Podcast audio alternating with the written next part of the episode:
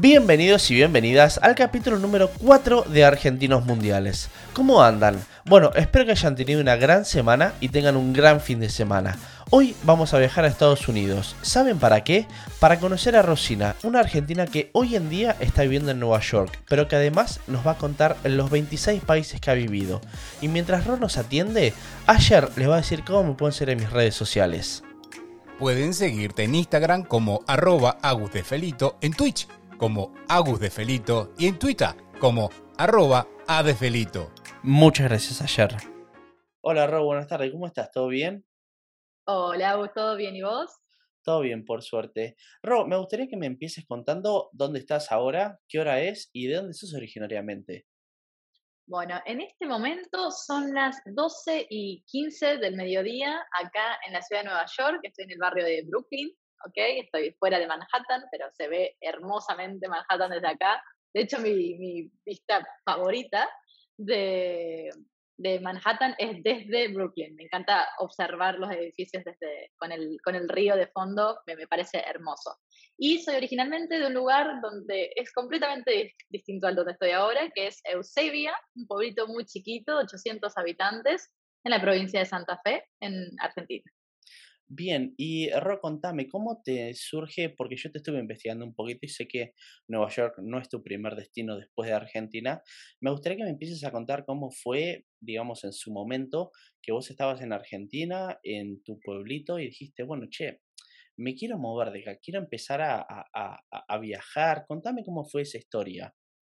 Bueno, primero que nada, eh, viajar siempre fue una idea muy lejana. Eh, yo creo que la vida te va llevando a estar en esta zona de confort eh, y, y, te van apareciendo diferentes impedimentos eh, inconscientemente, que uno no los ve como impedimentos, sino que se siente cómodo con un trabajo, con la facultad, con una relación. Em, yo en mi pueblo, primero que quiero decir que cuando pasaba un avión, la maestra nos dejaba salir del aula para ir a saludarlo o a verlo, porque así, así de lejana era la idea de volar de un avión, de, de viajar a otro país, de estudiar inglés. Yo estudié inglés recién en el secundario. Y ya para el secundario yo me tuve que ir a Rafaela, que es una ciudad un poquito más grande, un poquito más conocida, en la provincia de, Santa Fe, a más o menos 70 kilómetros de mi pueblo, porque en mi pueblo no había ni siquiera secundario. De ese nivel de, oh. pequeño estamos hablando. De 800 personas. ¿Qué año estamos hablando de esto, Ro? Más o menos. esto fue, yo terminé el secundario en 2011, así que le restamos 5, sí, en el 2006 seis más o menos me fui para, para Rafaela, la casa de mis abuelos. Ahí generé un vínculo muy hermoso también porque, eh, bueno, mi mamá siempre fue muy de, de, dejarme hacer lo que yo quería, si quería salir, si quería eh, hacer la cama la hacía, si no, no. Eh, después con mis abuelos, no, haces la cama, el plato se termina entero, que los chicos en África, sí, sí, sí. Así que bueno, hoy en día agradezco eso porque me formó un montón como persona, eh, y nada, nada, nada añoro más. Yo, de hecho, cuando vuelvo a Argentina, me divido, mitad tiempo con mi mamá y mitad tiempo con mi abuela, porque, bueno, lamentablemente es la única que me queda de mis abuelos ahora, pero, eh, no sé, es una, me formó muchísimo en, mi, en, lo que soy ahora, por así decirlo. Eh, bueno, entonces después de Rafaela me tuve que ir a, decidí estudiar inglés, no sabía muy bien qué estudiar, así que estudié traducción de inglés en, en Córdoba. Entonces esto de desprenderme me dolió, pero fue parte de, mi, de, lo que me tocó, digamos. Yo no tenía secundaria, entonces me fui a Rafaela, no había traductora de inglés en Rafaela, me fui a Córdoba. Entonces, el desprenderme, si bien fue, yo me acuerdo, fue perderme en Córdoba, me perdí en, Rafaela, que es una ciudad de 100.000 habitantes, es grande, pero no, es grande, no es enorme. Sí, sí, bueno, pero para vos era grande. Era grande y, ¿sabes? te cuento en esa anécdota que no me la voy a olvidar nunca en Rafael está dividido por cuatro bulevares y después de cada bulevar las, calles cambian de nombre. Bien. Es muy normal en muchos lugares, ¿no? Que pase eso en Argentina. Sí, sí. Entonces, yo voy por calle Vélez a la escuela y cuando salgo de la escuela ya pasé el bulevar, entonces no encontraba la calle Vélez y caminé, caminé, caminé, caminé. Me acuerdo que llegué a casa, ponele dos horas más tarde medio llorando porque oh. mi abuelo me dice qué pasó y al día siguiente mi abuelo, con no sé cuántos años habrá tenido ese momento, ochenta y pico, me acompañó caminando a la escuela para que, como una arena, pero bueno, es así, era una arena campesina básicamente que no tenía ni idea eh, hasta que me fui haciendo, ¿viste? Eh, me fui formando. Em, pero bueno, después empecé a trabajar, empecé em, a dar clases particulares, trabajaba un montón. Eh, en un momento lo que me pasó, que yo nunca lo conté, lo, lo, empecé a contar un poquito hace poco en las entrevistas últimas que me han hecho, es que me choca un auto. Yo estaba a fin de terminar la, la carrera en Córdoba eh, tenía como tres laburos, clases particulares, eh, un montón de cursos en una escuela, eh, bueno, el cursado de la facultad, porque todavía era, mi último año. La, la, facultad me costó muchísimo, me atrapó muchísimo, yo sentía que tenía que terminar, pero mi cerebro dijo, basta. Bueno, y ese impacto en el, con el auto también fue como un, decir, Rosina, ¿qué estás haciendo con tu vida? ¿Realmente es lo que querés esto? ¿Querés que un auto te tiene que sacudir para que básicamente te des cuenta de que me parece que no es acá donde tenés que estar. Eh, pero bueno, obviamente la idea, entonces ahí fue cuando empecé a plantearme si, si estaba, en ese momento tenía una relación, tenía mi novio, eh, entonces era como que la idea de irme estaba lejanísima. Yo eh, era siempre procrastinar, ¿no? Termino esto y voy, termino la facultad y voy. Como esto de, merecerte algo. Claro, y era como siempre algo más para terminar antes de ir y siempre sumabas algo, algo y como que... Totalmente. El impacto ese del auto, que me alegro mucho que estés bien, yo no sabía eso, me alegro mucho. Es que no lo conté mucho, sí, pues sí digamos, como que eso fue un shock y un llamado, che, loca, o sea, eh, fíjate cómo es tu vida y ahí como que te empezó a dar un poquito más el bichito, ¿no? Como que... Exactamente. a planearlo un poco más y decir, bueno, hacerlo realidad, ¿no? Exactamente, exactamente. Por eso siempre digo que no tiene que llegar el extremo de que te choque un auto o el extremo de que te pase algo malo para decir, cambiemos esto. Puede, puede hacerte un clic la cabeza simplemente y sacudirte eh, naturalmente, por así decirlo. Pero lo que pasó fue que mm, me estanqué, me quedaban dos finales para recibirme y no podía, no podía. Yo la facultad la padecí mucho, la facultad de lenguas. Si hay algún oyente que, que escuche esto, eh, que pasó por lo mismo, el nivel del el, ambiente del inglés, la traducción por lo menos o del profesorado, normalmente siempre es muy competitivo, de saber quién viajó más, o, y los profesores tienen una manera de tratarte muy, muy fuerte, por lo menos a mí no, nunca me, nunca me sentí acompañada, nunca lo vi como una, si bien me abrieron, me abrió muchísimas puertas, no lo sentí como un lugar de formación, sino que eh, en, el sentido de la autoestima me lo bajó un montón. Bien. Me cuesta un montón hablar inglés, o sea, me cuesta porque no confío en mí, porque en vez de, siempre me dio miedo eh, la mirada de, ahí de la facultad juzgándote, en vez de decirte, che, esto no es tan así, lo puedes hacer así, o te puedo ayudar. Viste que hay, hay facultades que son jodidas. Bueno, justamente la facultad nacional en, en, Argentina, sabemos que para tener el título nadie te lo regala. Podemos decir eso. Sos un número, no sos una persona. Sos un número, sos un número y lo tenés que demostrar y, nadie te va a dar el título si no, si no realmente, si no te lo mereces. Bueno, pero eso de lado, ¿no? Eh, yo hasta ahí en ese momento todavía no pensaba viajar. Incluso cuando me chocó el auto. A los 24 recién, yo empecé a viajar de grande, así que la gente, yo veo a los chicos que viajan a los 19, 20 y digo, wow, qué bien, cómo me hubiese gustado animarme antes, pero bueno, estaba inmersa en este... Yo me acuerdo, mis hermanas, me llevo 10 años con ellas, y me decían, eh, Robo, ¿por qué no viajás cuando termine el secundario? Y yo era como, no, tengo que, tengo, tengo que, tengo que ir a la universidad, sí, tengo e, que terminar la eh, universidad como decís vos, el mandato de que tus abuelos le inculcaron a tus viejos y tus viejos, viste, a vos, viste, o sea, secundario, universidad, universidad o laburo, o sea, era como el mandato exacto, que, ahora, ahora, cambia, ¿no? Pero bueno, pero era en su momento los que nos pasaba.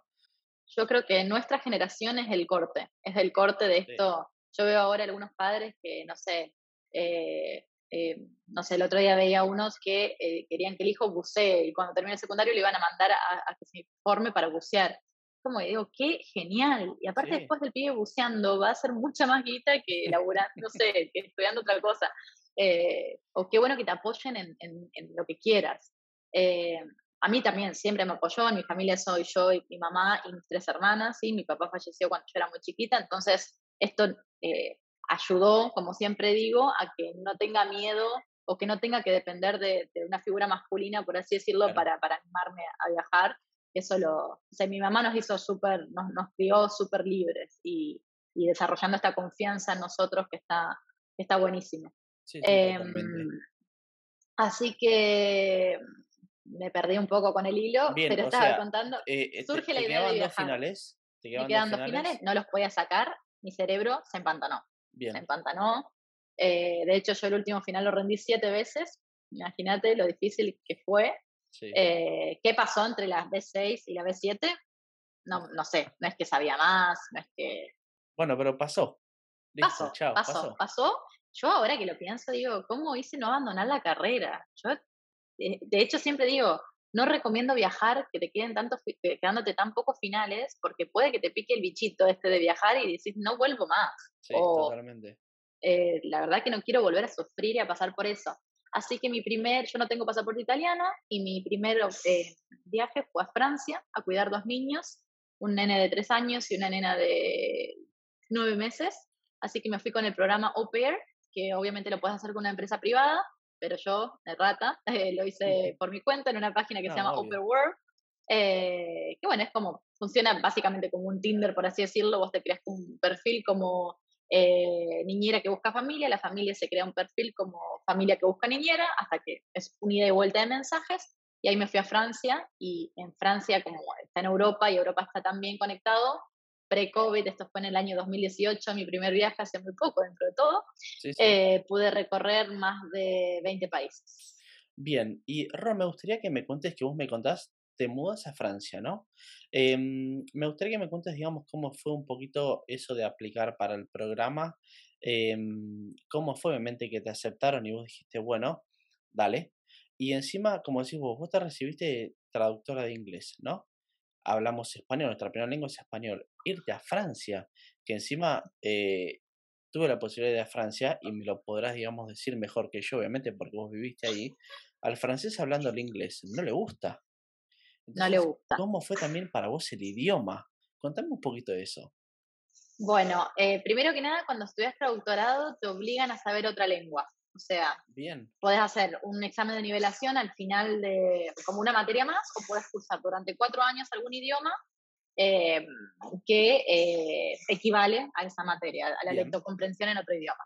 Pero bueno, yo hice cuatro años porque dije, me viene bien aprender, así que hice francés dos veces por semana, creo que era, eh, una hora y media o dos horas, tedioso, la profe hablaba muy lento, bonjour, comment ça va, o sea, le entendías todo. Después cuando fui a Francia, esto de que me equivoqué. Llegué a China y no me di cuenta. Pero bueno, y eh, otra cosa que yo quería decir, que yo estaba obsesionada con irme a Inglaterra. Yo estudié toda mi vida inglés y era como Inglaterra, Inglaterra, Inglaterra, la reina, bla, bla, bla. Eh, la arquitectura. Entonces yo tenía como ese chip, por eso hablábamos antes de las expectativas con los lugares. No está bueno tener expectativas porque para bien o para mal. O sea, me parece que está bueno no perder la emoción, pero no ir con esto, uy, tienes que ir a este lugar, te va a volar la cabeza. Las veces que me pasa eso, me llevo una desilusión, por así decirlo, un fiasco. bueno, la cuestión es que eh, eh, eh, yo estaba mandando a, la familia de Inglaterra y, claro, con el tema del Brexit era un poco más complicado. Tenías que tener ciudadanía italiana. Obviamente, cuando tenés ciudadanía italiana es mucho más fácil encontrar familia. Eh, pero bueno, entonces lo que pasó fue que eh, yo siempre le mandaba familias y a la corta o a la larga me terminaban diciendo que no por algún tema burocrático. Y después esta es la primera familia que ellos me escriben a mí. Y yo dije, ah, Francia. Y no lo, había pensado, después dije, bueno, yo estudié un montón de francés, si bien no sé hablar súper bien, me puse a ver los requisitos, eh, y bueno, me animé, me animé, porque yo siempre digo que esto de ser au pair o irse a vivir, irse a vivir a la casa de alguien más, sos un integrante más de la familia. Eh, entonces la convivencia ya sabemos que es complicada, sea con una pareja, sea con una familia, sea con una familia propia o una ajena, es complicada. Entonces yo siempre digo que la comunicación es lo, lo más importante, ver qué tareas te tocan hacer, cómo se tratan entre ellos, cómo es el vínculo, si hay amor en la familia, eso es re importante porque, bueno, uno va a ser parte de, ese grupo familiar por, por, un tiempo. Yo me fui por seis meses a Francia. Y el idioma, como vos lo dijiste, es más fácil encontrar un francés que hable español que que hable inglés. Primero porque les da mucha vergüenza, porque tienen el, el, el acento francés muy marcado. Y segundo porque son muy orgullosos de, de, todo, del vino, del queso, del fútbol, de, bueno, 2018 Francia campeón Del, del mundo, así que podrás haber visto la, no sé, esta idea del francés arrogante es, un poco cierta, si bien no me gusta generalizar, es cierto que, y se ve reflejada en el idioma, como vos dijiste, al principio fue, mis ojos eran una pelota de ping-pong en cada conversación, yo escuchaba, escuchaba, escuchaba, no entendía nada, eh, eso fue el primer mes, y después a los, dos, a los dos meses más o menos me animé a hablarlo, pero antes era, por favor, perdón, lo básico, porque es cierto, uno en los libros de inglés, en los libros de idioma, aprende muchísimo sobre cosas que después no usás. Yo quería aprender cómo decir cambiar un pañal, porque eso era más importante que aprender a decir otra cosa. Así que bueno, esas cosas que las aprendes viviendo. Claro, evidentemente. Y ahí me quería meter un poquito cuando vos llegas a Francia, que me comentabas que, digamos, te eh, animás a empezar a hablar después de dos meses. ¿Cómo fue tu proceso de adaptación y de vos, digamos, también adaptarte a la familia? Eh, porque me imagino que vivir en una casa ajena, digamos, no es lo mismo que vivir en lo de tu mamá, lo de tu abuela. Eh, o sea, ¿cómo fue ese proceso tuyo de adaptación desde que llegaste y, y, bueno, te pudiste más o menos acomodar y vos sentiste que estabas relativamente viviendo bien y tranquila?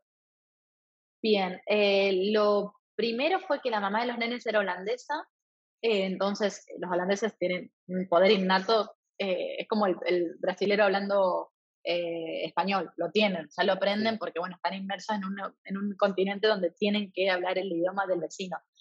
así que la mamá, Paula, ella hablaba inglés perfecto, entonces para mí era una salvación. para, para, la comunicación me resirvió. ¿Qué más? Después, ¿sabes cuándo fue mi, proceso de adaptación que dije, me, gusta Francia y me siento cómoda? En Europa hay un método de, viajar que se llama BlaBlaCar, eh, no sé si lo has conocido, que es como, creo que en, español, en Argentina se dice carpulear o algo así, que es como compartir el auto, ¿no? Entonces, yo, eh, y te ponen un punto, o sea, vos querés ir, no sé, eh, bueno, te, te, quiero decir algo, pero bueno, ponele que estás en Escocia en auto y te vas a Londres y hay alguien que está en Manchester. Entonces vos lo pasas a buscar y esa persona de Manchester comparte el viaje, charlas un montón, aprendes un montón, si querés, obviamente, pero eh, te sale mucho más barato que, no sé, que un eh, avión o lo que sea y eh, pagas la diferencia de nafta, básicamente. No es que entonces está buenísimo porque yo vivía en el campo otra vez. Terminé en el campo otra vez, en un pueblito de 30 personas. te, voy a, te, voy a hacer un paréntesis ahí que me interesa mucho lo que me contaste. Viste que obviamente nosotros en Argentina, vos no te subís, no quiero decir una mala palabra, pero ni loco te subís al auto de un extraño. ¿Qué fue lo que para vos fue cambiar y decir, sí, bueno, lo voy a hacer y lo voy a probar? Estar en el medio de la nada, o sea, si me iba, me iba o en ese auto o me iba a caballo. Bien. Imagínate, eso ya es el, paso número uno. Pero segundo, que me ayudó un montón con el idioma, muchísimo con el idioma. Eh, y esto, estaba en el medio de la nada. Yo en el medio de la nada tampoco tenía una estación de bus, o sea, todo el mundo tiene auto. Eh, y en el pueblo más cercano, en Millau, que era el. Yo estaba mucho más cerca de Barcelona que de París, así que estaba súper, súper al sur de Francia. Eh, pero bueno, mi primer viaje, obviamente, ¿a dónde fue? Con todo esto que te contaba, donde donde me contás, donde estás, me estás hablando vos.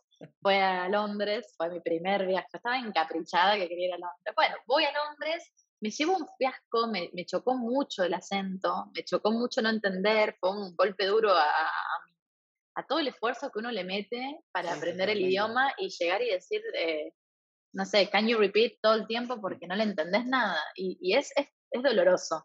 Es doloroso por, Sí, Porque, sí, acá pasa mucho, no sé, por ahí, digamos, e, en los países que has estado, que digamos, ya vamos a entrar en esos temas, acá pasa mucho y vos lo has notado, por ahí que eh, nosotros eh, en Argentina el inglés que aprendemos, el inglés británico, es un, el acento que aprendemos es el acento londinense, que es más posh. Ahora, vos vas eh, a 10 minutos de Londres, te vas al norte, te vas más para el sur y el acento cambia en un segundo y hasta a veces mismo, no es que uno se tiene que sentir mal, pero a veces hasta el inglés mismo no se entienden entre ellos. entre ellos. el acento que tienen. Entonces, em, es como si vos, pero me imagino que te habrá gustado más allá del idioma algo. ¿Qué, qué fue, digamos, por ese fiasco que me decís, además del idioma? Eh, me, me pasó que volví a Francia haciendo mi tercer idioma eh, yo cuando vuelvo a Francia de ese viaje, me sentí como en casa en ese momento. Y ahí fue cuando dije, me gusta esto, yo aprendí a hablar francés en un momento de mi vida, pese a que yo estudié inglés toda mi vida y francés durante cuatro años, sentí que hablaba mejor francés que, porque yo hablaba lo cotidiano, es lo que te pasa a vos. Vos podés estudiar inglés en tu casa con un libro de inglés, con esa foto del picnic en el Central Park o lo que sea, eh, em, pero no es lo mismo, no es lo mismo que cuando que cuando estás en el lugar inmerso en la cultura, porque aprendes el slang, aprendes las palabras que se dicen, aprendes la pronunciación. Eh, entonces yo siempre digo que obviamente es carísimo eh, y vivir en otro lugar, pero la mejor manera de aprender un idioma, te digo, me pasó ahora que me pasa de no entenderla a los yankees cuando me hablan muy rápido, eh, hay un montón de veces que tengo que pedir que me repitan y yo no sé si en Francia como que ya agudicé el oído al, día a día, capaz que puede haber sido eso, ¿no? Sí. Puede ser, puede ser. Y, la verdad que es así, como te digo, cada uno la experiencia encima vos que estudiaste otro idioma, o sea, estudiaste el inglés, por ahí para vos es más fácil empezar a tener e, esa, esa audición y, y aprender e, otro idioma más fácil. ¿Y mm, cómo fue también la convivencia con ella? Me contabas que, digamos, la, la madre era holandesa, te ayudó mucho con la comunicación. ¿Cómo fue también con los chicos? Eh, cuidarlos, el día a día, ¿cómo, cómo te resultó eso? lo hermoso de trabajar con niños es que ellos no te juzgan. Al contrario, al más grande le gustaba como eh, hacer de profesor. En un momento, en Francia, viste que uno sabe que sí se dice oui, pero en, el, en el, informal se dice we, ¿sí? ah, mira, me we, sí, como we.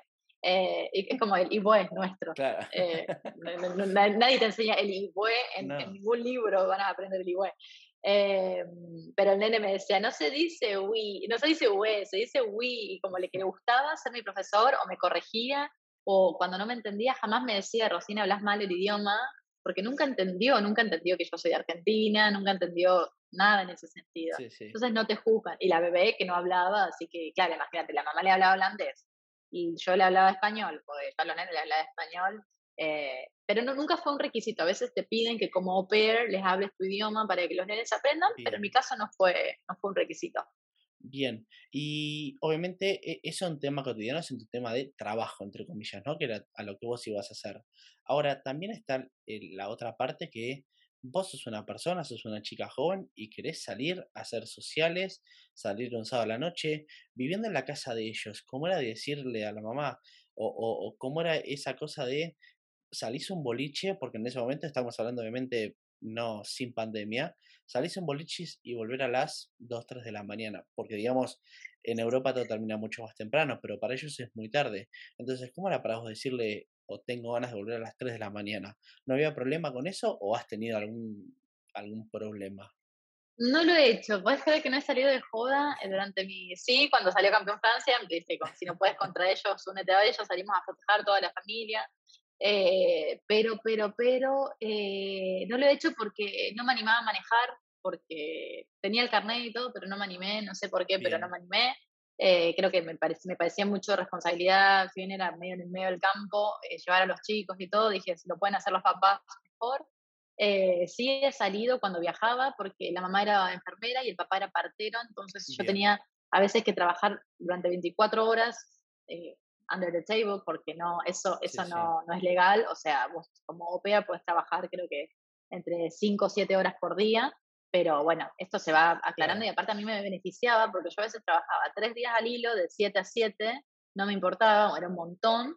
Eh, porque bueno, así es el trabajo de un partero y así es el trabajo de una enfermera, se tenían que salir, tenían que salir. Eh, entonces a mí eso me permitía después tener cuatro días libres, cuatro días libres y yo me iba, eh, me sale de acento santafesino que me dio una S, cuatro días libres. Eh, me iba a Andorra, me iba a, eh, no sé, a España, me iba a Suiza, me iba a Londres la primera vez. Fue así, no, no es que me tomé vacaciones, yo me fui eh, un fin de semana y me acuerdo de ese pasaje con Ryanair, me había salido, no sé, creo que 17 dólares de Toulouse, de Toulouse a, de Toulouse, a, a Londres. Claro, y Súper barato. es nada. Bien, ¿y, ¿y, qué lugares pudiste conocer estando en Francia de vacaciones? Porque ya ahora saliendo un poquito de Francia también quiero que me cuentes para dónde empezaste a moverte también. ¿Qué, qué lugares pudiste conocer que, que, te volaron la cabeza? Que me volaron la cabeza, como te digo, fueron más de 20 países, si los tengo que enumerar seguro me falta alguno, pero que me volaron la cabeza, Irlanda, Escocia, definitivamente, Grecia, eh, Croacia. bien. Y Hungría, Budapest me voló mucho la cabeza. Sí, esos fueron así los más. Bueno, España y Portugal también, pero ya es como. No sé, en España está tan lleno de argentinos que uno ya se siente, parte. en Argentina. Sí, sí, sí, se siente en Argentina. Sí, y aparte por él, justo lo, lo, que me comentaste, digamos, no son puntos habituales que un argentino iría de vacaciones. O por ahí sí, Grecia, pero de Argentina a Grecia es mucha plata. Entonces. Aparte nadie se va a Grecia solamente, siempre se van como hacen Italia Grecia, a lo mejor, algo así. Totalmente. y te ibas, como decías, tres, cuatro días, esos que tenías libre, te ibas a esos lugares. O sea, duré, durante habré recorrido, durante mi trabajo habré recorrido, no sé, ponele 10 países o menos, 8 por ahí. Y después, eh, em, cuando terminé, yo ahí me, la visa me la dieron por 8 meses y mi contrato era por 6 meses. Yo cuando vi esos dos meses de legales en Europa, dije, me quedo. Claro. Eh, me quedo y aprovecho y ahí me hice un cronograma que todavía lo debo tener en las notas guardado. Eh, con todos, me acuerdo que me había hecho un calendario con dos colores diferentes en cada país. Ahora no lo hago más. Recorrer más de 10 países en un mes, no lo hago nunca más en mi vida porque no, no te... O sea, lo bueno está bueno quedarse en el lugar, está bueno ir recorriendo, porque si no, no te alcanza, no llegas a, conocer muy a fondo la cultura. Pero sí, está muy conectado. Fui a lugares como Bosnia, fui a lugares donde la gente, como te digo, Andorra, en pleno verano, también que la gente no va. Eh, Portugal, que no está tan, ahora está un poco creciendo, lo mismo Irlanda, la gente siempre va a elegir Inglaterra sobre Escocia o Irlanda o Gales, y sin embargo a mí me voló la cabeza, la gente me pareció súper amable, eh, no digo que en Londres no, ojo, en Inglaterra también me parecieron amables, pero en, eh, son over polite en, Irlanda, vas a ver, porque aparte están felices de que alguien de Argentina vaya y quiera hablar sobre su cultura, quiera conocer un poco sobre la cultura. Así que en ese sentido me gustó muchísimo.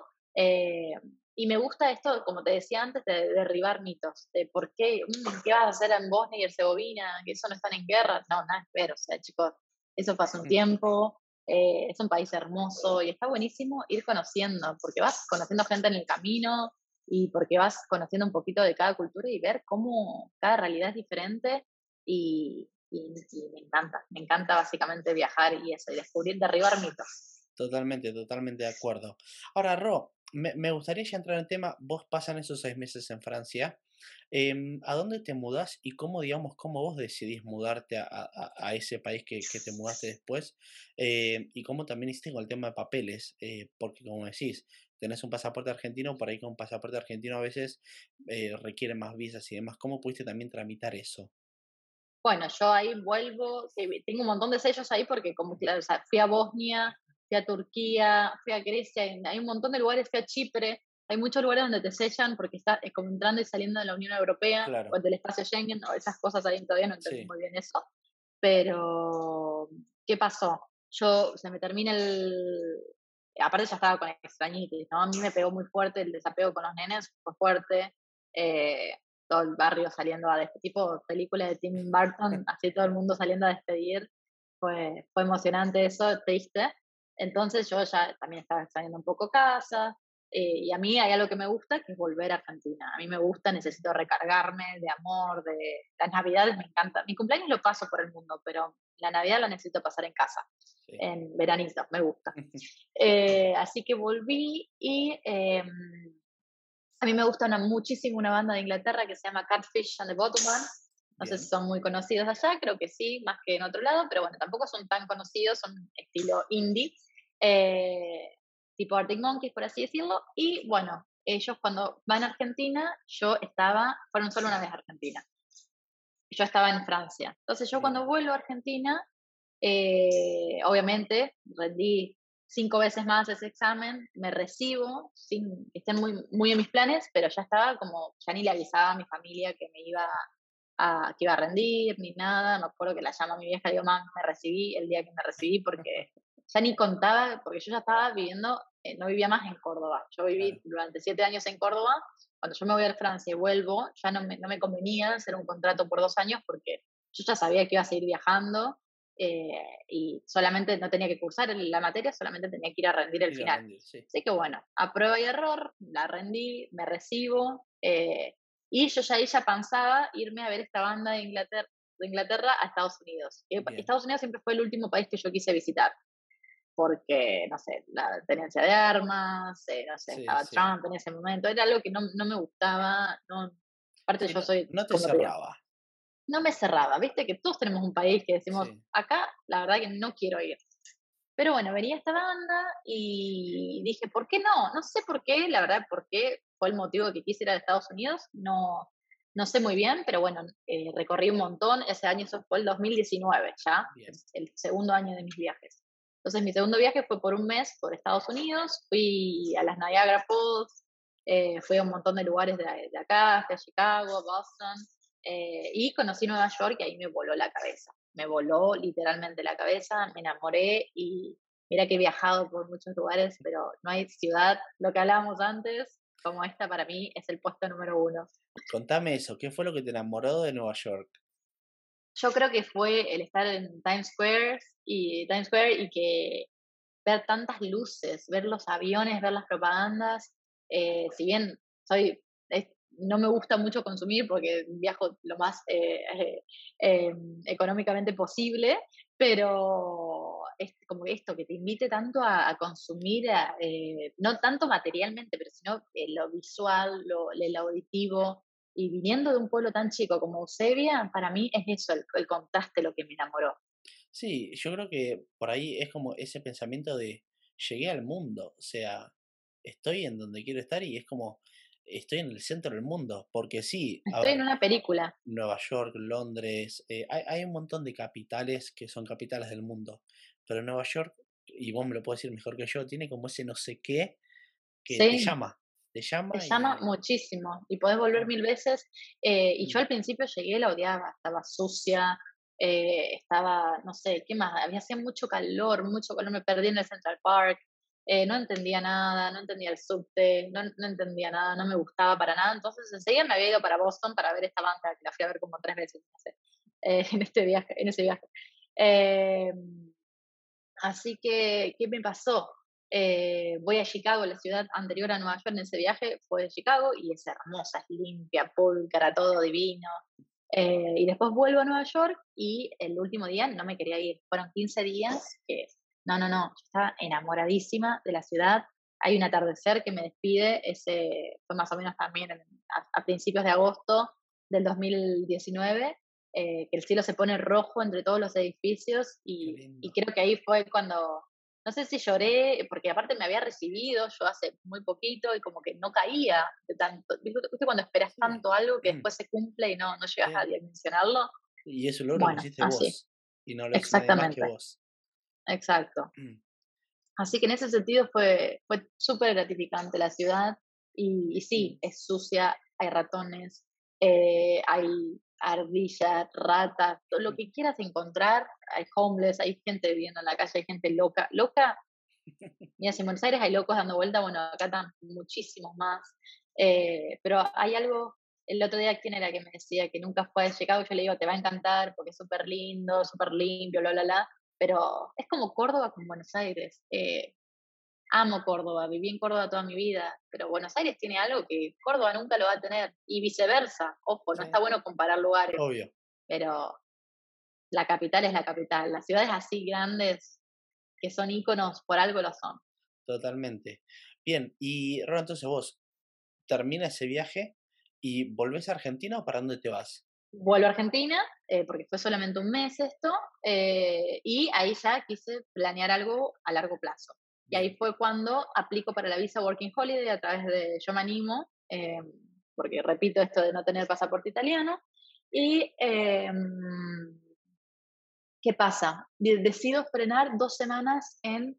Eh, a toda esta la visa me costó un montón aplicar porque querían que demuestre mi nivel de inglés. Yo traductora, ¿no? Recibida y decían que mis pruebas para saber inglés no eran compatibles. Ahora, de hecho, no sé tantos traductores, o sea, una pelotudez, porque yo y mis colegas preparamos para ese examen que piden. O sea, esto es un trámite para sacarte plata, básicamente.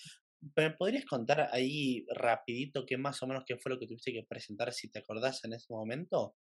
fondos, pasaporte, una foto eh, específica, em, estudios universitarios o tanto completado, ¿sí? Em, también puede ser terciarios, pero tienen que equivaler a, no sé cuántos de años cursados, ¿sí? Un porcentaje de la carrera cursada y eh, el examen de inglés. Cinco cosas. Eso era. Que si tenés pasaporte italiano, no sé por qué, pero no te piden el idioma. Bien. ¿Viste cuando decís? Sí, sí. ¿Qué tiene que ver? Sí, sí. Nada, cosas que el mundo funciona así y no preguntes por qué, funciona así. Exactamente, exactamente. y no te piden los estudios tampoco, o sea, si sos ah, italiano, puede ser lo que sea. Bien, bien, entonces, nada, presentás, te dan la visa, ¿qué haces? Me compro el pasaje, porque no lo tenía todavía. Eh, me lo compro a Tailandia porque yo quería frenar dos semanas en Tailandia y eh, después irme para... Eh, esto fue para Australia, para Sydney o Melbourne, Melbourne, pero nunca llegué, nunca llegué a Australia. El objetivo era 2020, en, no, muy loco, muy loco. 2020 Australia, eh, esto fue, ponele que en noviembre yo me compro el pasaje a Tailandia, eh, me lo había comprado solo ida. Ay, ¿por qué no me acuerdo ahora? Pero puede ser que me había salido solo ida. Sí, porque creo que no te piden un requisito, como uno va a trabajar por un año, se supone que allá haces la plata y después te compras el pasaje de vuelta. Y la mayoría de la gente hace lo que yo hice al revés, o sea, primero va a Australia a trabajar, hacen guita y después se van por Asia a recorrer. Es muy común ese, ese plan. Eh, pero bueno, lo que pasó fue que em, el, en enero empecé a correr la bola de esto de eh, del coronavirus, pero viste, nos reíamos, era como, uh, China, qué bajón, bla, bla, bla, esas cositas. Y después, ¿qué pasó? Em, yo empecé a temer de que empiezan a cerrar países, empieza eh, la gente tomándoselo con humor al principio hasta que empieza a llegar al país y todo esto. Yo creo que Argentina no había llegado, pero yo me iba un lunes y el domingo me acuerdo que el presidente había hablado por cadena nacional que se cierra el país.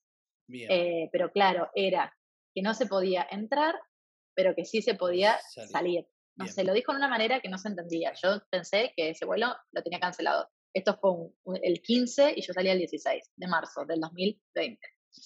Eh, la cuestión es que yo voy al aeropuerto porque yo entraba a Qatar y el vuelo seguía vigente. Yo era lo que hacía, me levantaba a la mañana, una ansiedad por las nubes, eh, porque aparte yo me iba a Asia, Tailandia está al lado de China, o sea, está muy cerca. Eh, tenía miedo en ese sentido. Pero, como te digo, el coronavirus era re ajeno. me acuerdo que la gente empezó, mis, cercanos empezaron a tener el virus, ponele, no sé, en septiembre del año pasado, ¿no? O, agosto, ponele, los primeros. Así que conoces a alguien que realmente lo tuvo, porque al principio era como, ah, lo tuviste, después es como, ah, lo, también lo tuviste.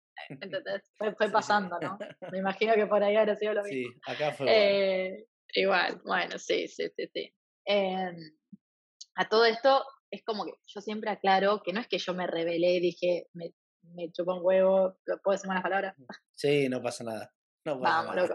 Bien, eh, me chupa un huevo el coronavirus, me voy igual. Yo no me podía permitir perder ese pasaje. Ese pasaje me había salido es al otro lado del mundo, Tailandia. si la aerolínea dice que vamos, vamos, Si la aerolínea me decía no vamos, ellos te, lo, te devuelven la plata o ellos te reprograman el pasaje. Sí pero la aerolínea decía vamos, y cuando dicen vamos, vamos.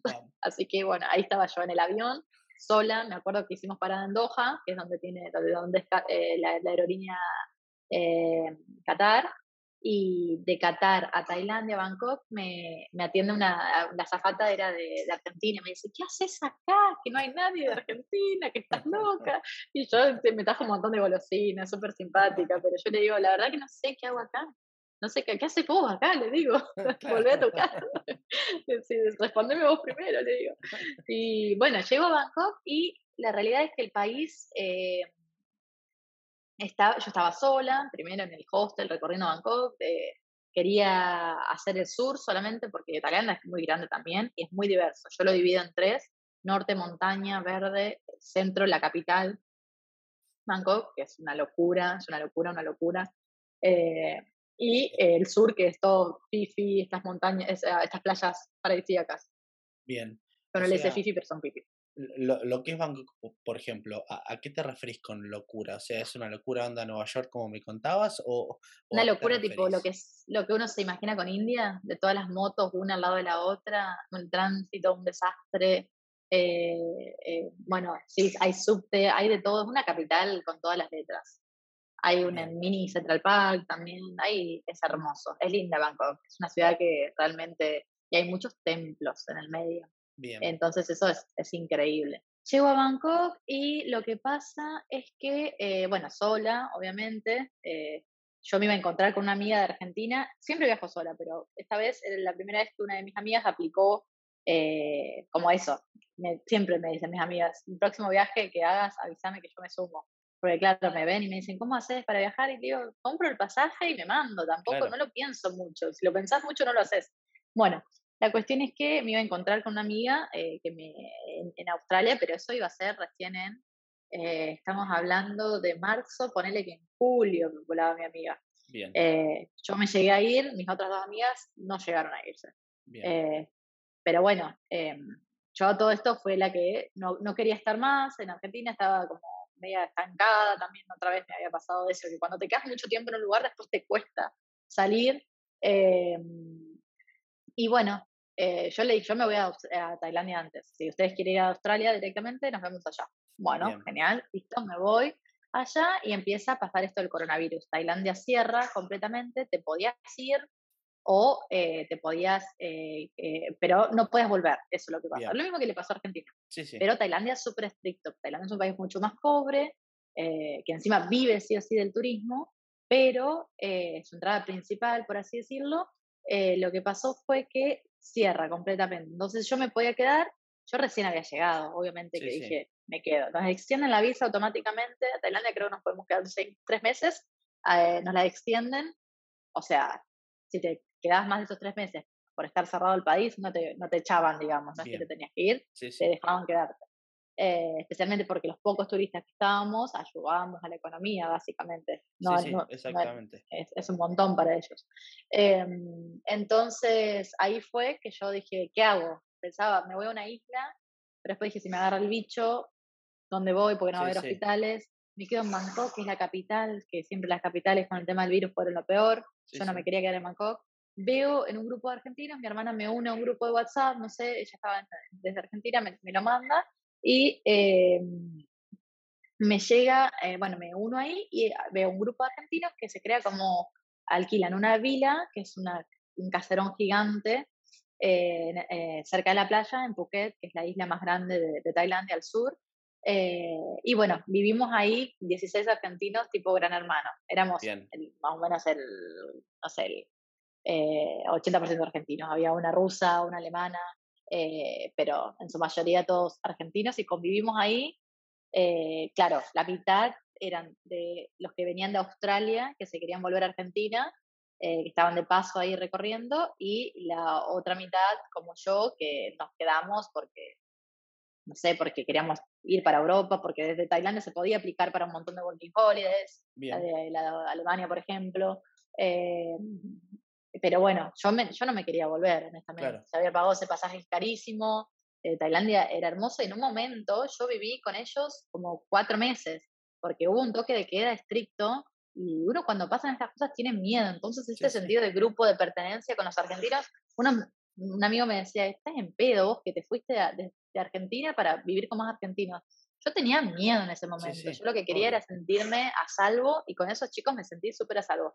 Nunca hubo cuarentena estricta, lo que hubo fue toque de queda de tal a tal hora, se fue disminuyendo eso y la policía en Tailandia, o sea, no, no, vas a ganarles nada, así que es muy fácil que te multen y que estas cosas, así que en ese sentido tenías que cumplir. Eh, así que al principio estábamos re encerrados, la salida era súper de vez en cuando, eh, pero se generó un grupo re lindo, obviamente como toda convivencia fue complicada en algunos momentos, yo todo esto, desde, algo que no conté, que desde que me fui de Francia, yo dije que me quería seguir dedicando a viajar por el mundo. ¿Cómo puedo hacer eso? Eh, eso es re loco porque antes de eso yo viajar por el mundo no era mi, objetivo, ni, ni, estaban mis planes. Eh, pero bueno, después de haber vivido en Francia, yo empiezo a dar clases de, me inscribo en un montón de plataformas de, para dar clases de idiomas pensando que, obviamente, uno como traductora de inglés, ¿qué, idioma pensás que vas a enseñar? inglés, ¿no? Obviamente. Inglés. La, todas las solicitudes eran para aprender español. Yo al principio, o sea, yo me formé muchísimo en la Facultad de Lenguas con el español, porque obviamente uno traduce las dos, eh, tenés que aprender a conjugar verbos súper irregulares en español, del, qué es el subjuntivo, qué es el pluscuamperfecto, tenés que aprender todo, básicamente. Eh, de hecho, los dos primeros años tenés lengua castellana, que es dificilísima, una de las a veces le cuesta más a la gente eso que el mismo inglés. Porque la gramática del inglés, si bien es compleja, no es tan compleja como la del español. El español es tenebroso en ese sentido. Eh, entonces, bueno, ahí fui dándome cuenta también que económicamente un europeo no va a pagar lo mismo que un argentino para aprender inglés, ¿me entendés? Un europeo para aprender español te va a pagar en euros o en dólares. Entonces fue eso que desde el 2018 hasta ahora me dedico a dar clases de español para extranjeros. Bien. Por eso cada vez que me preguntan, ¿das clases de inglés? No, ya no más. O sea, estoy dando clases de inglés gratis en Instagram de 10 minutitos porque siento que la situación del mundo no está eh, no está como para eso. Si puedo ayudar en algo, me encanta y creo que mi, humilde aporte para la sociedad es esto de mostrarle el inglés, pero no lo doy, no tomo nuevos alumnos porque primero que lo que me gusta en el mundo es dar clases de, español y segundo porque económicamente no es tan redituable como dar clases de español, justamente. Claro. Totalmente. Bien, sí, a, ese mundo me quería meter porque digo, Dale. a Bangkok, puro coronavirus. Vos te vas a la vila que le hago un, una aclaración la gente que no sabe, vila se le llama a una casa grande, un caserón tipo una casa quinta. Em, vos llegas ahí, empezás a vivir con los argentinos, ¿cómo vos podés empezar a vivir y también a, tener tu propia plata? ¿Cómo, ¿Cómo aplicas a estos lugares? ¿Cómo fue que te metiste? Eh, ¿Y cómo cambió también eh, eh, en su momento la adaptación tuya de Argentina a Bangkok en pleno coronavirus? en lo que era sido antes de Argentina a Francia. ¿Fue la misma o no? O, Completamente diferente. Fue mejor en, nivel persona, yo estaba mucho más preparada, mucho más de, no, entré en pánico en ningún momento. Sí, al principio, viste que estaban en, en, marzo del año, cuando yo viajé, en marzo del año pasado, era como que todos sentíamos que teníamos el virus, viste, era como que no sabía, y, y, y yo creo que cuando viajé de Bangkok a Phuket en avión, eh, no sé si fue como un mini ataque de pánico, la pasé mal, porque claro, yo estaba, empecé a dimensionar que había un virus a nivel mundial eh, y yo estaba sola en Tailandia. Que por eso agradezco haber conocido a los chicos en Tailandia, porque nada, hicimos tipo gimnasio, que fue gran hermano, literalmente fue gran hermano. Eh, pero bueno, yo era la única que laburaba ahí, porque los chicos estaban de vacaciones, justamente uno va al Tailandia de vacaciones, eh, entonces fue un poco complicado porque estaban en la joda total algunos y yo estaba ahí con los auriculares, viste, eh, tratando de, de laburar, eh, pero bueno, fue comprarme un montón de chips porque no entendía, con el Tide es muy difícil comunicarte, muy pocos hablan inglés, algunos hablan muy bien, otros no hablan para nada, la pronunciación cambia un montón. Em, pero bueno, fue de a poco básicamente eh, encontrarme la manera de, tener buen wifi, porque en la vila tampoco había buen wifi, entonces me iba comprando celulares, eh, chips de celulares y pasándole la data eh, móvil a la computadora. pero bueno, fue ahí comprarme mi primera computadora, porque Tailandia es muy barato, es mucho más barato que Argentina, con 20 dólares estás por día, estás sobrado con alojamiento y todo, es muy, muy barato. Eh, y además que vi una Tailandia vacía. En un momento yo caigo que otra vez estaba en la zona de confort. ¿Me entendés? Yo otra vez estaba atrapada, porque sí, al principio era la cuarentena, al principio era el miedo. Después los chicos que querían volverse a Argentina se volvieron a Argentina los dos meses. Eh, entonces el grupo se fue reduciendo, quedamos los más, eh, los más, los más cercanos, nos fuimos a otra casa, más chiquita. Entonces yo ahí fue cuando empecé a caer que ¿qué, hago que no estoy viajando? O sea, si no se puede viajar a otra parte del mundo, ¿por qué no exploro Tailandia? que es un país hermoso. Y ahí me fui a Pipi, a las Islas Pipi, aprendí a bucear, me, fui a un montón de islas, fui al norte, a Chiang Mai, Chiang Rai, a templos increíbles en el medio de la montaña, campos de té, campos de café. Qué bueno, y me enamoré. Me enamoré plenamente de la cultura. Es Hice mi primer voluntariado cuidando 13 perros. Wow. Una locura. Bien, y encima todo esto trabajando también. Todo esto trabajando, sí. todo esto trabajando. ¿Y cómo puede funcionar eh, tu español trabajando, el inglés para comunicarte y a su vez intentaste también aprender el idioma de ellos, o sea, el idioma thai, o no, todo inglés? aparentemente el Thai es fácil, yo por lo que me di cuenta, no es un idioma que uno piensa, es complicadísimo. El otro día hablaba con una chica de, que está viviendo en China y decía que uno piensa que el chino es re difícil. Sí, es complicado, pero una vez que le agarras la vuelta o que lo empezás a entender, no es tan, tan, tan difícil. Bueno, lo mismo con el Thai. Eh, hay mucho, como que no hay conjugación de verbos, es como más, eh, como si fuesen bloques para formar una oración, exactamente. Sí, no aprendí mucho porque, porque estaba rodeada de argentinos al principio, primero, eh, pero sí, por favor, gracias, ¿cómo estás? Perdón, todas esas palabras básicas que eso recomiendo como viajera en cualquier país que te vayas, hay que aprenderlas porque lo valoran muchísimo. Bien, bien. Y, hay algo que también me, me, me, gustaría meterme ahí que me parece que es algo muy diferente a nosotros. Contame la comida, porque si vos te vas a Asia, la comida es más picante, eh, es otro tipo de comida. Contame cómo te llevaste con la comida o no tuviste problema. Eh, no tuve problema tanto porque al principio vivíamos con argentinos, entonces, no sé, pintaba que los 29 había que hacer gnocchi, hacía un calor en Tailandia, nunca hace frío. Eh, ¿Qué más? Muchos sanguchitos. Eh, allá hay un supermercado que se llama 7-Eleven, que es de acá de Estados Unidos aparentemente, pero tiene unos sanguchitos súper artificiales, pero deliciosos. Eh, no comía muy, muy bien al principio, pero bueno, y también viviendo como en grupo, nos dividíamos, teníamos como un, un schedule con todas las, a quién le tocaba cocinar cada día, entonces cocinar para 16 personas fue todo un tema. pero bueno, mucho fideo con ensalada, con atún, viste, lo, lo, que venga, lo que venga, lo que venga. Yo todo esto fui cinco años vegetariana, pero cuando volví de Francia dejé de ser vegetariana porque era, volvió el arroz, hacemos un asado. Entonces ahí fue como, ese fue mi... Y también que me di cuenta de que me perdía mucho de la cultura por negarme a probar diferentes platos, así que en ese sentido eh, siento que parte de la cultura es un poco el, eh, el, la comida, es mucho, y también lo pienso como que no, está, no, no, que no sea tabú, o sea, yo ahora no me considero vegetariana porque de hecho como carne, pero no lo como todo el tiempo, Y ya dejé de esto de que sea blanco o negro, eso, 100% vegetariana o no 100% vegetariana, o comiste eh, carne, es un pecado, no, pero como, como, eh, como que lo hago un poco más eh, consciente, sí, soy muy consciente de mi alimentación, pero no, no lo hago tabú, digamos. Y, pero sí, es picante la comida. Eh, pero si le decís no spicy, ellos entienden perfectamente y no te lo hacen spicy, ¿sí? Bien. Eh, y es deliciosa la comida. Hay mucha mama thai que te hace estas sopas, te hace el pad thai. Eh, con comida de, de, mar que te la traen pescada del, de pescados del momento, así que eso está, está buenísimo, está muy muy bueno. ¿Y alguna anécdota que decís, che, mirá lo que me pasó que nunca me hubiera imaginado, no sé, buceando, lo que sea?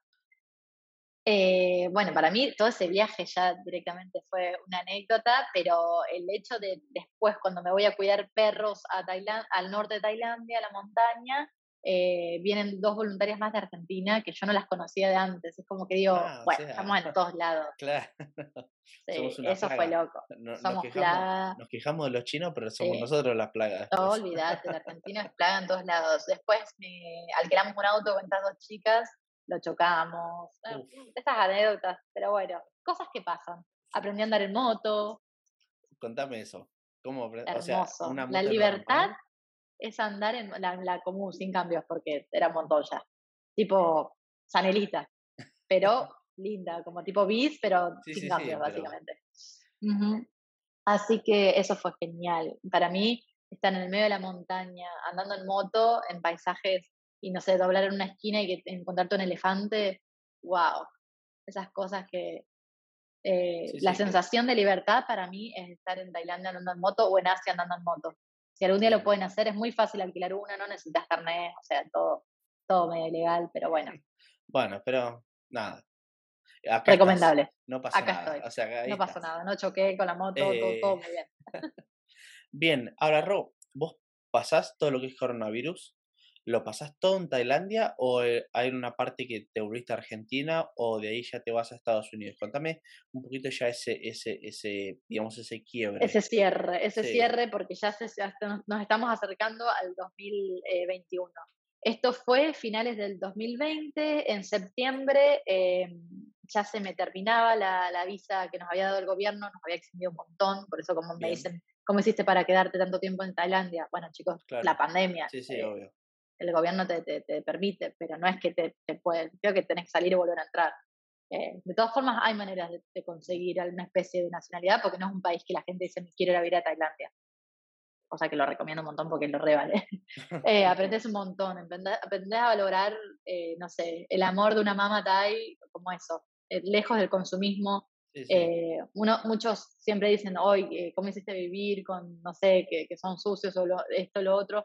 No, eso como que te abre la cabeza al 100% y entendés que ellos no conocen otra realidad, ellos no conocen lo que es, no sé, un baño argentino o eh, hay realidades diferentes y no es mejor o peor, es diferente y, y, cómo se vive con eso, con el corazón a pleno. Ellos no, eh, sí, obvio tenés eh, un montón de cosas, pero no, no, no es como que la plata no lo es todo allá, se valora mucho más esto de, de juntarte, de quieren probar el mate, son súper amigables, de, de, eh, no sé, de, de, un Thai, siempre cuento esto porque me, me, hace feliz al alma contar esta experiencia, que un Thai estaban muy mal económicamente todos en, en, tema COVID, porque como te digo, viven del turismo, pero un Thai nunca va a comer enfrente tuyo si sabe que vos no tenés comida, incluso cuando vos tenés un montón más de plata que el otro, ¿no? Eh, te van a compartir. una vez con un amigo estábamos haciendo un asado, un fuego, y la mamá Tai venía y decía, no, no, esto así no, como en su idioma, y eso se hace así, y, nos mirábamos como diciendo, y lo peor es que lo hizo, lo hizo divino.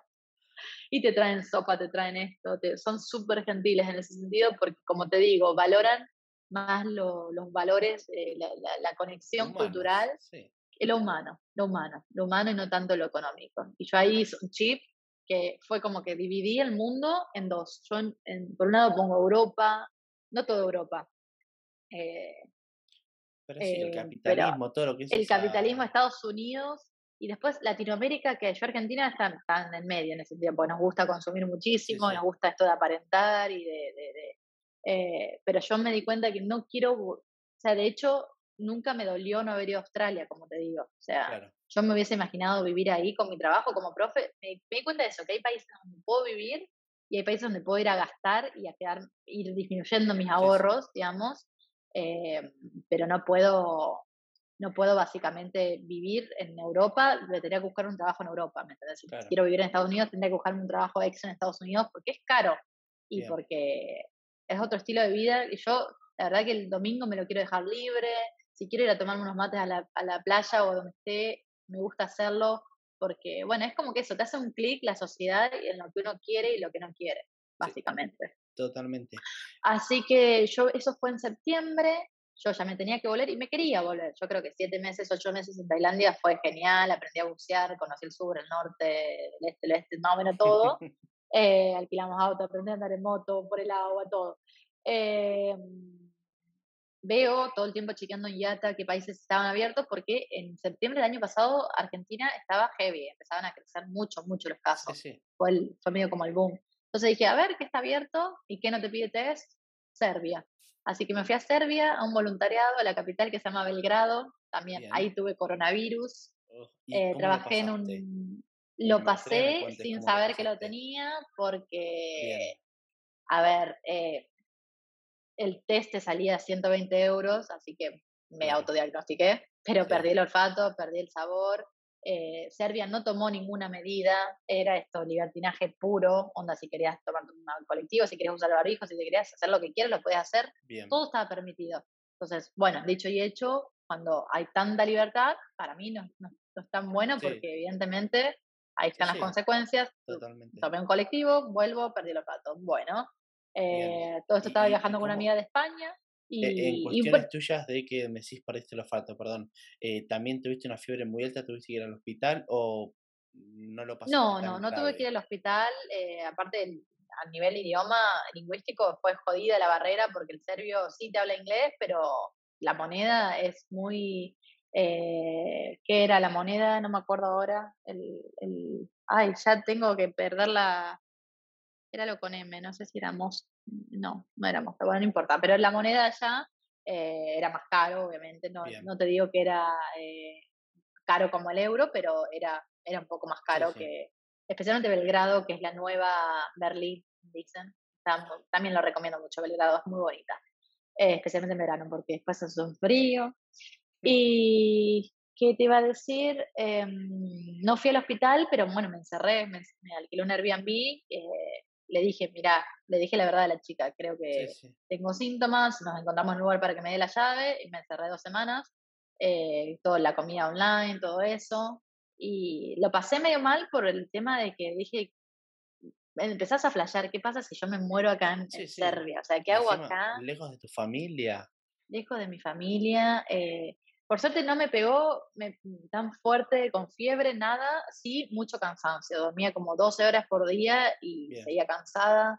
Eh, nunca dejé de laburar porque eso, sí, perdí el olfato, el sabor y lo recuperé con el tiempo. Eh, me llevó bastante tiempo recuperar el, olfato en, ciertas cosas, que el dulce de leche fue una de las cosas que me costó recuperar el sabor, no sé por qué. Gracias a la Virgen, ya lo recuperé porque sacame todo, pero no dulce de leche. Eh, ¿Y qué más? Y bueno, fue con tiempo, básicamente precaución y decir esto, me pasó esto, no salgo para cuidar a la sociedad porque eh, si, si seguís con esto de no me importa, es peor. Bien, y por suerte, como decías vos, no perdiste el laburo porque como laburabas desde casa y donde lo pudiste hacer. O sea, y siempre, digamos, con tu mismo laburo, no, no es que saliste a Serbia a buscar tu trabajo y demás. No, no, no, no. Al principio se lo del voluntariado en un hostel como recepcionista y después, eh, y al mismo tiempo con mis clases online, pero después me di cuenta que, claro, no me daba la vida para hacer todo esto.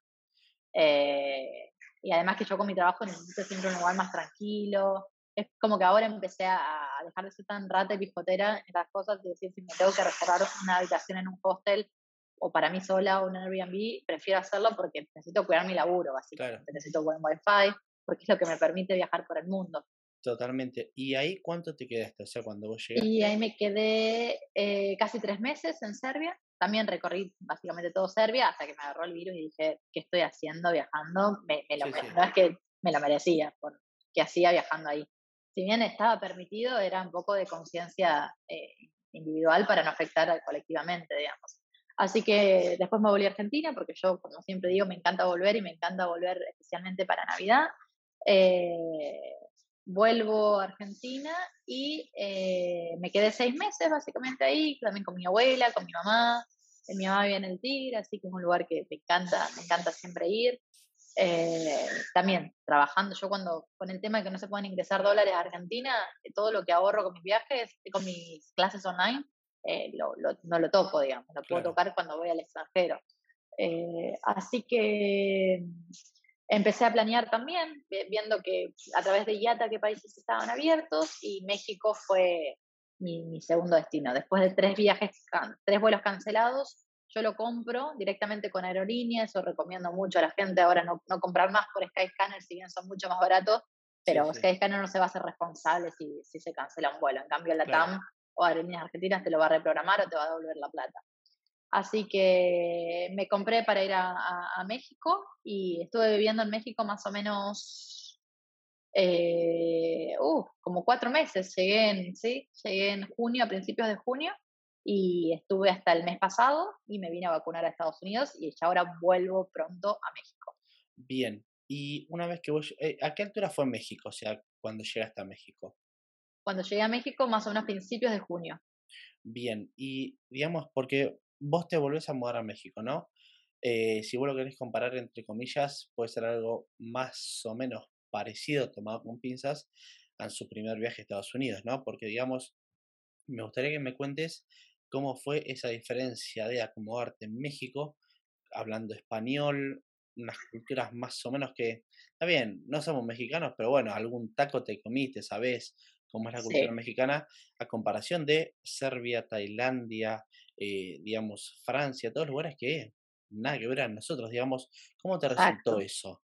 Fue mucho más fácil el periodo de adaptación, eh, fue, obviamente, el idioma es otra cosa, es, eh, si bien no entendés al 100% y muchas cosas no, no tenés que pedir que te las repitan. Eh, después uno termina hablando como que te pasa cuando te estás con un cordobés que terminás con el acento un poco mezclado y así es contagioso. pero básicamente fue mucho más fácil por el tema lingüístico. ¿Qué más? la comida, si bien es muy picante, eso sí, fue mucho más picante ahí. Eh, todo lo que es Quintana Roo, la parte de la costa, que fue lo primero que recorrí, está lleno de extranjeros. Lleno de extranjeros, es como... Eh, nunca fui a Miami, pero me imagino que debe ser algo así, o debe ser como esas partes de... Em, no sé cómo explicarte, como que están muy preparadas para el turista, que no son realmente México. Sí, sí. Y, y, ahí en México, digamos, vos llegaste, que me decís que te acomodaste bien, en cuestiones de alquilar el supermercado, ¿cómo te resultó viniendo obviamente con eh, tu laburo que te entras en dólares, en euros, eh, es más fácil, te resulta más barato? ¿Cómo es? Y, obviamente... Es, muy, es ¿Lo puedes usar, digamos, sin ningún problema o tenés algunas restricciones como en Argentina? No, restricciones en ese sentido no hay, no hay, pero bueno, hay zonas que son mucho más caras que Argentina, es como irte a, no sé, a eh, Mar del Plata de vacaciones o como irte a Salta de vacaciones. Es exactamente similar en ese sentido. Tenés la montaña, tenés, eh, no sé, partes que son mucho más mayas, eh, donde el, primer idioma es el maya, no el español, aprenden español en la escuela. Entonces tenés como una cultura yo lo relaciono mucho a Tailandia, fue muy similar mi experiencia. En tema paisajes, en tema, eh, bueno, costos, es mucho más caro que, Tailandia, muchísimo más caro. México es caro. México, especialmente la parte de la costa, es como irte de vacaciones, como te digo, a, o Mar de las Papas, por así decirlo, un lugar súper, súper top, eh, eh, porque como te digo, están acostumbrados al gringo que tiene plata y bueno, el argentino no es excepción, todos pagan lo mismo, excepto el mexicano capaz, no sé, eh, pero es caro y no es tan cultural. Eh, y en cambio, y el tema de alquiler, yo como te digo, no te puedo dar un, no sé cuánto te sale vivir en un lugar, yo te puedo decir lo que sale un hostel, sí, sí, obvio, eh, porque me estoy moviendo todo el tiempo, pero em, más o menos, más o menos decirte que un hostel en, en México está entre Depende dónde, eso es lo loco, eso es lo loco, porque te vas a la montaña Chiapas, donde estuve por última vez, y te sale 7 dólares, te vas a Cancún y te sale 15, el doble. Sí. Eso es alevoso, alevoso, alevoso la, la diferencia, eh, pero yo recomiendo muchísimo ir a Chiapas, ir al Cañón del Sumidero, ir a, eh, bueno, estados como Campeche, ahora me quedo Oaxaca, que quiero ir para el Día de los Muertos, ese es mi objetivo, volver a Argentina, pero después del primero de noviembre, porque quiero ver esto de que se pintan las caras, eh, todas esas cosas bien mexicanas. Estoy con muchas, muchas ganas de vivir una experiencia. Y, otra vez, el, calor latinoamericano, primero que México está lleno de argentinos, lleno, lleno, lleno, lleno, no te puedo explicar. Hay, de hecho, hay más, en lugares hay, hay lugares que hay más argentinos que mexicanos, imagínate. Mira vos. Así que eso es re loco. Eh, Así que bueno, siempre hay con quien tomar unos mates. Está bueno, está bueno porque no estás, no estás lejos de casa. Claro, y ahí en México, todo lo que vos me contabas, que eso también te quería consultar. Mate, dulce de leche, empanadas, milanesas, ¿es algo que vos podés conseguir en México o lo tenés que comprar online como hoy hacemos en mi caso, muchos casos que no vivimos tan cerca de Argentina? Se consigue, se consigue porque siempre hay gente viajando, yendo y viniendo, trae Fernet, trae dulce de leche y te lo venden obviamente un poco más caro, pero se consigue porque como te digo, hay mucha comunidad argentina. Bien. Entonces siempre está, se corre la voz de, dónde está.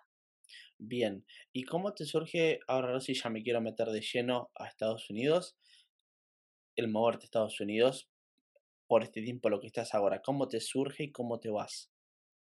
Es muy loco, pero justamente uno de mis estudiantes eh, se iba de vacaciones con su familia a, bucear, que fue el que me, incentivó a, bucear, de hecho, pero él se iba de vacaciones con su familia y me piden si les podía cuidar el perro, que ellos me, me pagaban el pasaje, ya que estaba en México, un país limítrofe, y em, por cuidarles el perro a Nueva York, que como te digo fue mi ciudad favorita siempre. Eh, así que obviamente entraba de todas formas.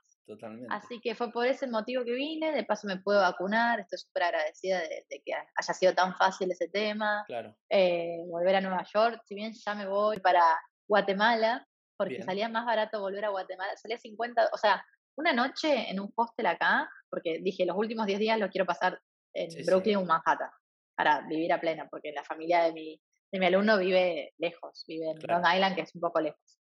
Eh, entonces yo dije, una noche sí o sí la quiero, eh, unos días lo quiero pasar en, en, eh, en Brooklyn, eh, porque ya había estado en Manhattan en mi primer viaje, y dije, vamos a cambiar un poco. Aparte estoy parada 30 minutos en subte de, de, Times Square, por ejemplo, o de Central Park, lo que sea. Entonces agarré y me empiezo a mirar los pasajes para volver y veo que era más barato, o sea, una noche en Brooklyn, para decirte, yo no sé si hay inflación, pero yo no recuerdo haber pagado esto en el 2018, en 2019, pero esto me sale más o menos entre 45 y 50 dólares la noche. Bien. El pasaje a Guatemala desde Nueva York me salió 50 dólares. Una locura. lo mismo. Lo mismo. Lo mismo. Lo que pasa es que el yankee no viaja, el, estadounidense no viaja, evidentemente, o si viaja, viaja a Cancún, que es Miami 2. Sí, sí. Entonces, el avión seguramente va a estar vacío. Ya después les contaré qué, qué onda, cómo, cómo se ve eh, el viajar acá, pero yo súper contenta. Obviamente mi objetivo era volver a, México porque me queda un montón por recorrer, me queda más o menos mitad país y, me parece imperdible todo, pero bueno, en fin, eh, si se pudo, aparte, no sé, ahora se me ocurrió que como recorrí 27 países y ahora cumplí 28 años, dije, quiero me voy a pasar, ya sé que me voy a pasar, porque eso implica que el año que viene no viaje. Pero Guatemala va a ser mi país ¿por qué 28. Claro. ¿Por qué no? Totalmente, ¿por, qué, no? Así que, sí, yo soy eso, soy, sí, decime. No, digo, me querías contar, perdón que te corté, em, lo que fue tu experiencia vacunándote en Estados Unidos, porque yo sé que muchos argentinos, digamos, fueron a, a, a vacunarse a Estados Unidos, pero que todos dicen, sí, anda a Estados Unidos a vacunarte. Bueno, pero ¿cómo realmente fue? ¿Cómo realmente es ir a vacunarte? ¿Qué te piden? ¿Cómo fue? Sí, yo obviamente vine, pero porque estaba en México, si no, no es que me iba a venir de Argentina a vacunarme, obviamente. De hecho, yo pensaba eso, me dije, me cruzo a Estados Unidos y estando en México, me llegó el turno en Argentina mucho más rápido que, que lo que llegué a, el tramiterío para llegar hasta acá. pero bueno, eh, sacas un turno online, súper super fácil, súper cómodo, no te piden, no te están, hay carteles por todos lados que tu, raza, tu nacionalidad no debería ser un impedimento para recibir la vacuna, todos la pueden recibir, te dan donuts gratis en algunos lugares, te dan comida gratis en algunos lugares, eh, porque hay mucho porcentaje de Estados Unidos que no se quiere vacunar, mucho. Bien. ¿Y sabes por ah. qué?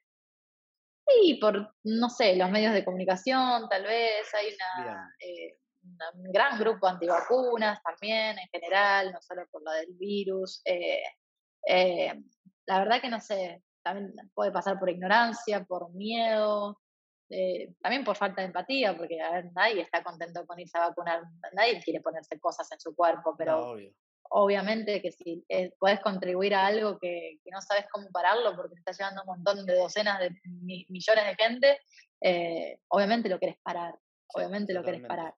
Eh, entonces, la verdad que no sé, me parece que va por un lado de empatía acá. Bien. Y, Rob, ¿me querés contar cómo son los gastos que tenés ahora, por más que, digamos, fue estos dos meses? Em, ¿Qué gastos, cómo son los gastos e, en, Estados Unidos en, cuestión de supermercado? Eh, bueno, hostel, me comentaste que 50 dólares, eh, obviamente, e, el hostel, pero comentame más que nada el super, que es, es caro, porque es Nueva York, obviamente, ¿no? O sea, no estamos hablando de, no sé, eh, Miami, que no deja de ser en dólares, pero bueno, la comparación de Nueva York me parece que es más barato.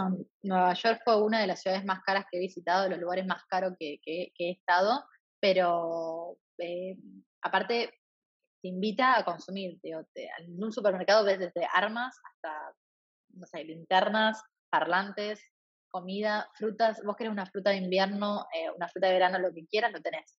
Después las frutas capaz no tienen tanto sabor o todo tiene, todo tiene las calorías para que vos veas cuánto, cuánto consumís, pero sí veo que también la dieta de un yankee es mucho pizza, no me gusta generalizar, pero lo veo mucho, digamos. Pizza, eh, eh, eh, empanadas, a decir, hamburguesas y ojalá, pizza, hamburguesa y ¿qué es lo otro que comen mucho? eh, ay, no me sale ahora, pero bagels, todo esto, mucha harina, mucha, mucha, mucha harina, mucha Coca-Cola, Pepsi, coca con cereza, con vainilla, eh, light. Los, tipos de coca que te puedes encontrar en todo el mundo. Todo, todo, todo, todo, todo. Eh, así que bueno, eh, acá tratando de, de, por un lado, disfrutar, porque estoy en una ciudad que amo, y por otro lado es como que me quiero volver para Latinoamérica porque realmente es, económicamente es, es que decir, ¿qué hago? ¿Qué hago? Como te digo, yo en estos países, si, si me quedara más tiempo, tendría que laburar con un laburo acá. Porque yo con las clases, si bien gano bien, gano bien para vivir en Argentina, gano bien para vivir en, eh, en Latinoamérica, en Asia, eh, pero ya después lo que es Australia, Europa o eh, algunas partes de Europa, en Serbia también vivía, vivía bastante bien porque no es tan, tan caro, pero sí, hay una diferencia abismal. Bien. Y, mm, Ro, perdón, porque por ahí uno nunca sabe si alguien te quiere contactar a vos como, digamos, para las clases, ¿no? ¿Cómo lo pueden hacer o cómo te pueden contactar? Bueno, las clases que doy las doy a través de una plataforma que se llama Preply, que todo el mundo puede dar clases de última de conversación si les, interesa. Eh, yo en mi perfil, pero básicamente lo que me conocen, así decirlo, es por las redes y solo por Instagram. Hasta ahora me dedico a tener un, Instagram, un blog de viajes que es Rosina por el Mundo. Los invito a todos a, seguirme si están interesados en mis aventuras por el mundo. Eh, pero justamente lo que, eh, lo que cuando, cómo consigo alumnos es a través de, nunca pensé en conseguir alumnos a través de Instagram, al contrario, eh, me parece más serio o más eh, estructurado o más organizado la plataforma esta que, te permite contactarte con alumnos de, todo el mundo. Claro, y como me decías recién, em, ¿por dónde te pueden seguir si te quieren buscar? Instagram, contame todo, dame todos tus chivos. Te doy todos mis chivos, mis chivos. Bueno, en Instagram doy clases de inglés gratis por una vez por semana, clases de 10 minutitos, entre 5 y 10 minutitos. Es básico, porque quiero incluir a todos, porque si arrancaba con frases o arrancaba hablando en inglés, iba a dejar un gran porcentaje de la población afuera. Así que dije, arranco de cero, pero el infinito es el, el, el, el infinito es el límite, básicamente. Así que vamos a por todo. Eh, pero bueno, es combino, combino el inglés eh, con, eh, con viajar, que, que, son dos cosas que van muy de la mano, porque se necesita mucho el inglés para viajar. Y, y muestro eso, muestro los problemas, muestro los, muestro cuando me siento triste, muestro cuando estoy contenta, muestro si veo una ardilla, veo todo, todo lo que me llama la atención. Me encanta compartirlo porque la audiencia está creciendo un montón, así que los espero a todos por Rosina por el Mundo. Bien, y última, ¿tu próximo destino? Guatemala, Guatemala, eh, el más cercano, y después volver a México al Día de los Muertos, que es una, no sé, yo no vi todavía la peli Coco, pero me dijeron que está muy buena, eh, así que habrá que verla y a, eso, derribar mitos, me, me, encanta contar eso. Todo el mundo me decía, ¿por qué vas a México? Es re inseguro, bla, bla, bla. Y sí, obviamente me pasó que me robaron la compu, pero yo en ningún momento dije no vuelo más a este país de mierda, para nada, al contrario. Como te digo, no veo la hora de volver. La gente de México es súper amable y si te tiene que pasar algo malo, te va a pasar en Argentina, en Londres, en cualquier lado, ¿no? En cualquier lugar. Así es. En cualquier lugar. Pero bueno, bueno, Ro, eh, te agradezco mucho por tu tiempo. Eh, por favor, qué manera de hablar. Si alguien se quedó escuchando hasta acá, le agradezco y tiene una parte de mi corazón. bueno, Ro, eh, nada, todo lo mejor para vos, que termine bien tu día y el resto del año y todo el resto de tus viajes te queden por delante. Igualmente. Seguimos en contacto y muchísimas gracias a vos por esta oportunidad, ¿sí? No, por favor. Adiós, Ro. Perfecto. Abrazo grande. Chao, chao. Ahí pasó Rosina desde Nueva York, Estados Unidos, por el capítulo número 4 de Argentinos Mundiales. Espero les haya gustado y nos vemos la próxima. Chao. Escuchaste Argentinos Mundiales, un podcast producido y conducido por Agustín de Felito. Si te gustó, hace clic en la opción seguir y te esperamos en el próximo capítulo.